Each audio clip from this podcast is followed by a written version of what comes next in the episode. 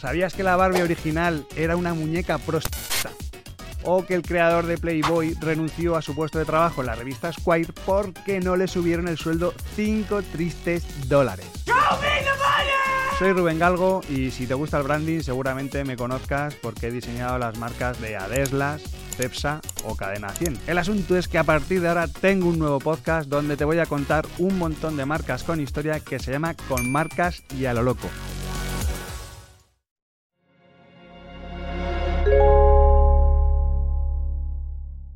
Podimo.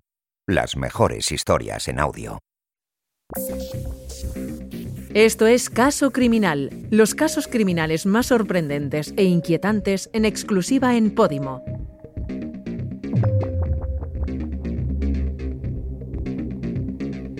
Estás escuchando El Caso Asunta. Todos los datos recogidos en este podcast han sido publicados por medios de comunicación y en sentencias judiciales. Episodio 3. ¿Quién miente? Begoña Rodríguez fue la encargada de acompañar a Rosario a los calabozos tras su detención. Era la única componente femenina en la unidad de la Guardia Civil en A Coruña y la encargada de acompañar a las mujeres y los menores. Llevaba a Rosario del brazo. Le sorprendió que la madre no mostrara sorpresa por su detención. Solo decía, Os estáis equivocando. Allí Rosario posa para las fotos protocolarias, vestido negro por debajo de las rodillas, sandalias, rostro serio y con las manos esposadas. Los calabozos eran fríos, oscuros y un lugar desagradable para alguien que entra por primera vez. Era martes 24 de septiembre, dos días después de la aparición del cadáver de Asunta. Rosario no pudo acudir al funeral de Asunta al día siguiente en la iglesia de San Fernando, en el centro de Santiago de Compostela. Sí lo hizo Alfonso, que se negó a declarar horas antes tras la detención de su exmujer. Las cámaras de televisión rodeaban la iglesia expectantes a la llegada del padre que hizo su aparición consternado, con rostro serio y mirada desafiante a los periodistas. Accedió a la iglesia por la puerta lateral. Dentro el silencio era sepulcral. Alfonso se sentó en primera fila, arropado y abrazado por los suyos. No levantaba la vista del suelo. Esa misma mañana la investigación dio un paso de gigante. Eran las 10 y 12 minutos de la mañana cuando el Tribunal Superior de Justicia de Galicia informó de un nuevo registro en la casa de Teo, donde Rosario acudió la tarde de la desaparición. Los dos estarían presentes, ella detenida y él en libertad, ambos en calidad de imputados. Primero llegó Rosario, sin esposas. Andaba distraída por el jardín de la casa. Alfonso llegó en taxi con la misma ropa del funeral. El registro se alargó varias horas. La finca contaba con cinco habitaciones y cinco baños, cuatro salones, piscina, bodega, hórreo y pista de tenis. Era la segunda batida tras la del pasado domingo cuando apareció Asunta y Rosario echó mano a la papelera de mimbre con los trozos de cuerda idénticos a los que se encontró junto a Asunta. Entre las 12 y cuarto y las 7 menos 20 de la tarde, los agentes inspeccionaron hasta el mínimo resquicio que pudieron dejarse atrás la anterior ocasión. Alfonso se marchó a comer con un encargo de Rosario. Borrar los correos de su amante del ordenador, Sabía que era lo próximo que investigarían y así lo reconoció en el juicio. Los indicios en la finca familiar apuntaban a la presencia de dos personas en el supuesto lugar del crimen. Se habían encontrado dos fundas de mascarillas y un par de guantes sin usar en el dormitorio. La cuerda no tenía ADN, por lo que quien la usó sí cubrió sus manos. Y lo más importante, Asunta no fue arrastrada dentro de la casa. ¿Pudo Rosario a solas con la niña o alguien la ayudó. El auto del juez instructor fue claro. Por la hora, la cuerda, los papeles con el ADN de Rosario y Asunta y el lugar del hallazgo del cadáver, todo indica que Asunta fue asesinada por dos personas en la habitación de Teo, dijo Taín. Además, allí faltaba un almohadón que nunca se encontró. Asunta fue atada antes de morir y la asfixia que acabó con su vida se produjo con un objeto blando y deformable.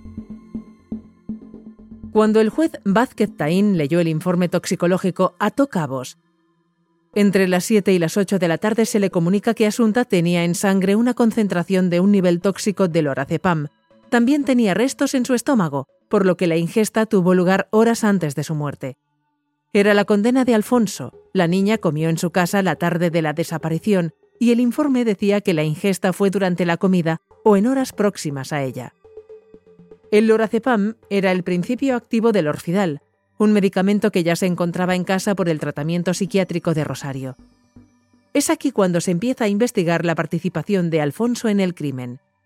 El juez decide indagar en las farmacias próximas a las viviendas de Rosario y Alfonso para verificar episodios recientes de compras del medicamento.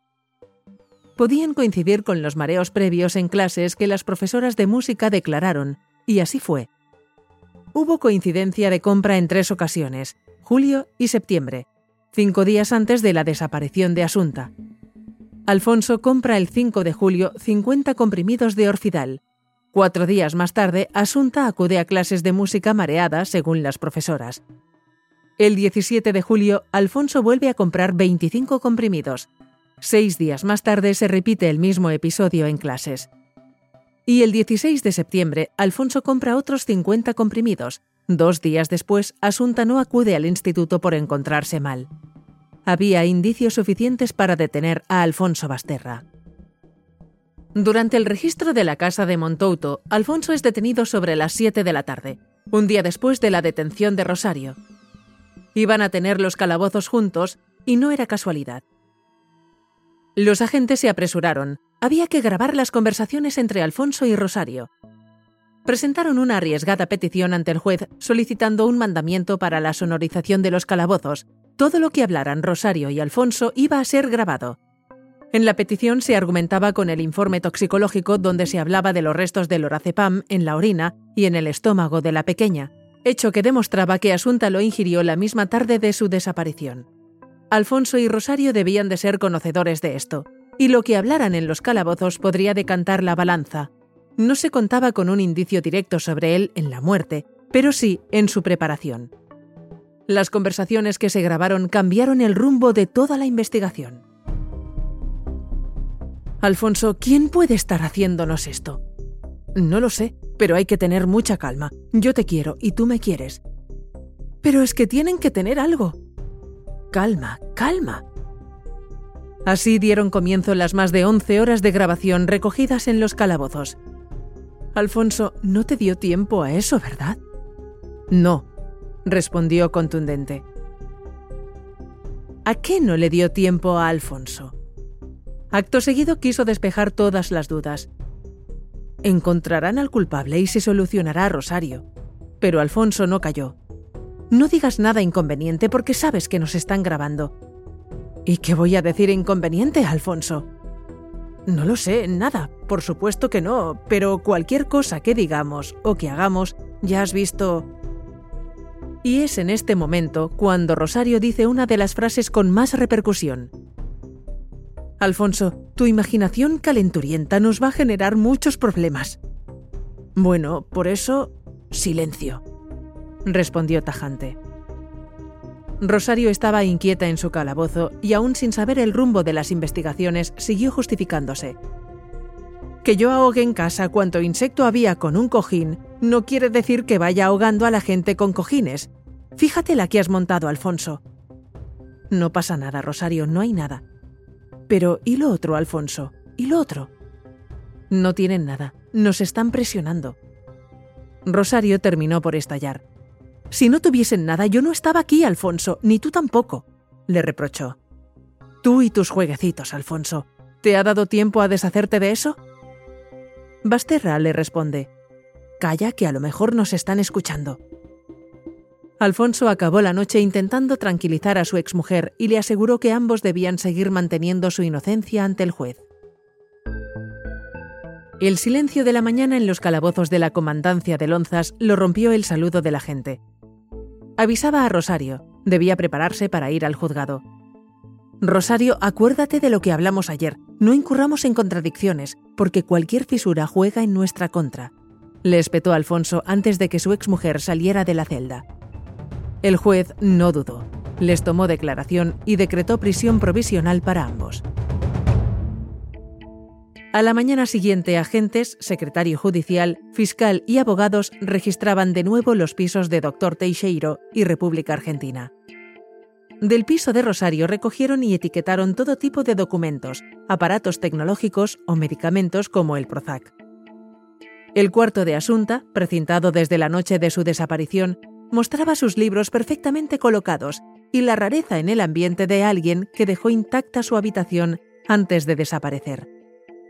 El ordenador o un cojín con cabellos que recogieron los agentes pusieron nerviosa a Rosario. En el austero piso de Alfonso apenas había que analizar o recoger. Parecía más un piso de un estudiante que el de un padre de familia. Llamaba la atención el tupper con albóndigas con la fecha escrita del día en el que separó la vida de la familia, 21 de septiembre de 2013.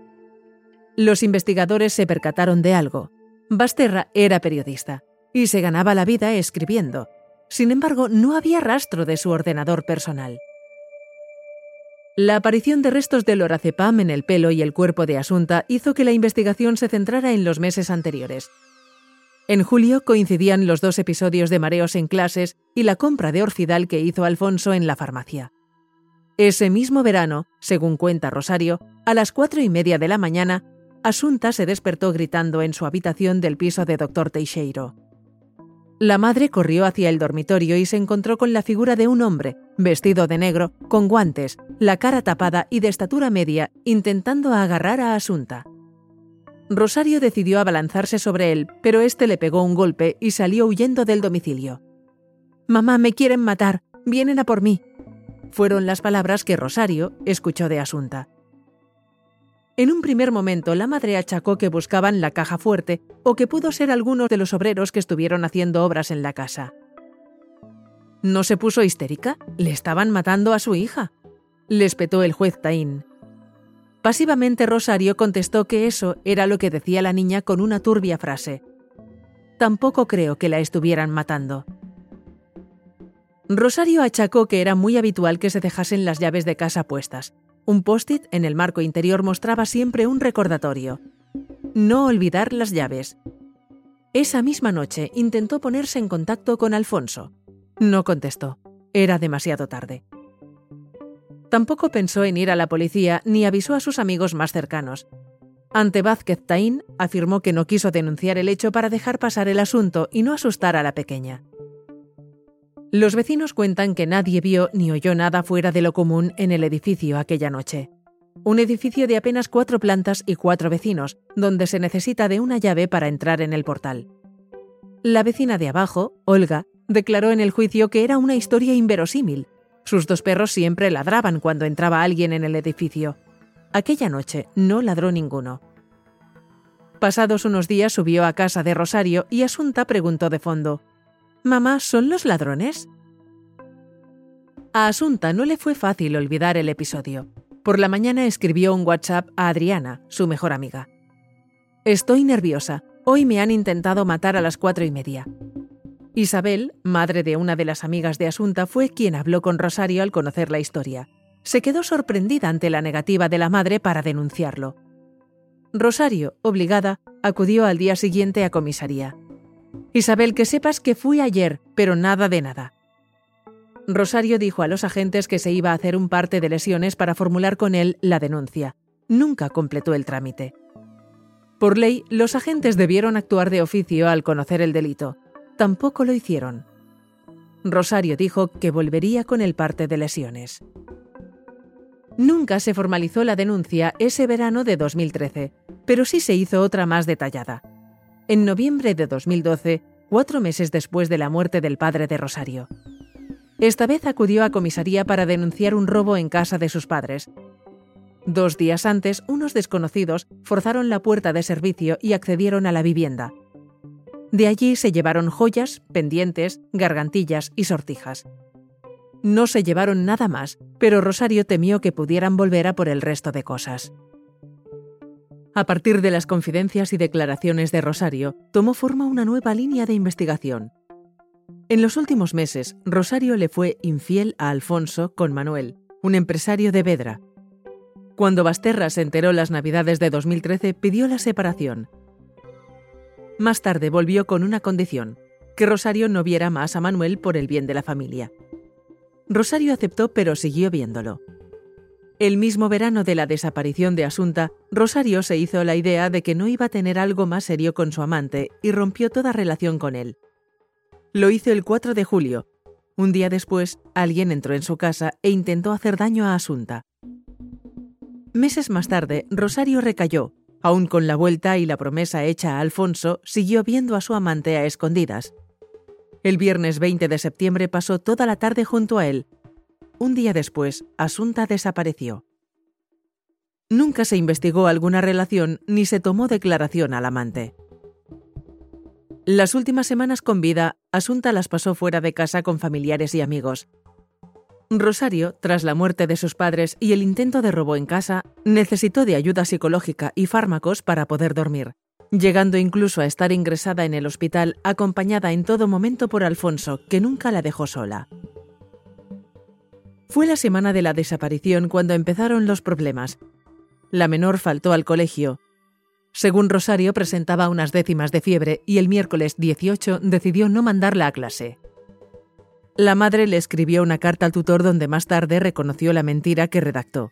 Asunta no se encontraba bien, pero no quería reconocer en el colegio que no iba por tener fiebre, sino que quiso decir que era por una reacción a la medicación que se estaba tomando. Lo escribí porque ella me lo pidió. Llegó a declarar Rosario. Vázquez Taín quiso entonces volver a reconstruir las últimas horas de la familia aquel sábado. Rosario comenzó a contradecirse y a no recordar los detalles en un día tan crucial como la desaparición de su hija, incluso llegando a cambiar la versión. La noche de la desaparición, Rosario declaró que Asunta se quedó en casa estudiando. Ahora decía que la menor se empeñó en bajar al portal con ella. Vázquez Taín se hartó. Vamos a ser sinceros, su hija tenía más de 20 pastillas de orfidal en el cuerpo. Cuando su hija bajó al coche, ¿quién le ayudó a subirla? Rosario, desubicada, se excusó. Ella decía que iba mareada, pero pensé que me estaba tomando el pelo. Era muy juerguista. En su defensa salieron los psiquiatras declarando que la situación de depresión, el estrés agudo y los medicamentos pudieron haber causado cierta amnesia en Rosario. Es en esa toma de declaraciones cuando una nueva prueba dio al caso un giro de 180 grados. El juez José Antonio Vázquez Taín siguió tomando declaración a Rosario y Alfonso cuando alguien abrió la puerta y le entregó un fax. Creo que es importante, dijo. El título lo avanzaba todo. Presencia de ADN masculino. Tain decidió leerlo inmediatamente. Según el sumario y como también aparece en el acta del levantamiento del cadáver, el Laboratorio de Criminalística de la Guardia Civil analizó unas manchas en una zona de la camiseta de Asunta que parecían restos de esperma. ¿Hubo una tercera persona implicada? Tras los análisis se informó a las autoridades de que los restos pertenecían a un ciudadano colombiano residente en Madrid. ¿Cómo llegó el semen a la camiseta de la menor? ¿Fue posible que este individuo se desplazara a Galicia para perpetrar el crimen y dejar el cadáver antes de volver a Madrid? A más de 500 kilómetros de allí, en Arroyomolinos, una pareja de la Guardia Civil se dirigió al domicilio de Ramiro Cerón, que ya estaba fichado por las autoridades por un presunto delito de abuso sexual y por el que pasó un mes en la cárcel ese mismo verano. Ahora la investigación pasaba por recabar qué hizo Cerón el pasado 21 de septiembre. ¿En qué lugares estuvo y cómo podía demostrarlo? El colombiano admitió en todo momento que no salió de la capital desde que vino de Colombia y que era imposible que estuviera en Santiago la noche de la desaparición. La familia del sospechoso trató de recordar dónde estuvieron ese 21 de septiembre para exculparlo de un delito del que lo consideraban inocente. Marlene, su hermana, tras comprobar su agenda, mostró un ticket de haber acompañado a su hermano Ramiro a recoger el traje de novio del sospechoso en el corte inglés de Madrid. La comitiva judicial llegó a entrevistar a los dependientes de la tienda. Recordaban el traje beige que recogió Ramón. Era un color inusual para un novio. La esposa de Ramón también mostró una fotografía de Facebook en la que Cerón aparece junto a tres familiares en un bar de Madrid tres horas antes de la muerte de Asunta. La comitiva investigó y encontró una comanda pagada con una tarjeta a nombre de la hermana de Ramiro que coincidía con la comida y la bebida que aparecía en la foto. No había duda, Ramiro se encontraba en Madrid el día de la desaparición de Asunta. Ahora la duda era cómo habían llegado los restos de semen de Ramiro a la camiseta de Asunta. ¿Fue premeditado? ¿Se buscó implicar a una tercera persona o simplemente se contaminaron las pruebas? Tras escuchar las declaraciones, Vázquez Taín dio por hecho que la camiseta de Asunta se contaminó en el Laboratorio de Criminalística de la Guardia Civil en Madrid, donde se usaron las mismas tijeras para las pruebas de Asunta y para cortar un preservativo de Ramiro Cerón, investigado por agresión sexual. Hasta seis agentes de la Guardia Civil negaron la posibilidad de contaminación. Se excusaban de una exhausta limpieza de los objetos tras cada prueba. El jurado dio la razón a dos especialistas de la Universidad de A Coruña que contradijeron la versión de la Guardia Civil. La prenda se contaminó en el laboratorio. De los 18 recortes de la camiseta de Asunta, solo coincidieron dos. José Antonio Vázquez Taín zanjó la causa de forma definitiva. Los indicios eran suficientes para decir que hubo contaminación y dio por buena la coartada presentada por Ramiro. Siete meses después, acabó su pesadilla. Era libre. El propio Laboratorio de Biología Criminalística siguió negando la posibilidad de la contaminación. ¿Por qué no se contaminaron todas las pruebas y solo dos de ellas? El propio informe aclara que hubo contaminación, pero nunca se ha llegado a confirmar dónde y cómo se produjo.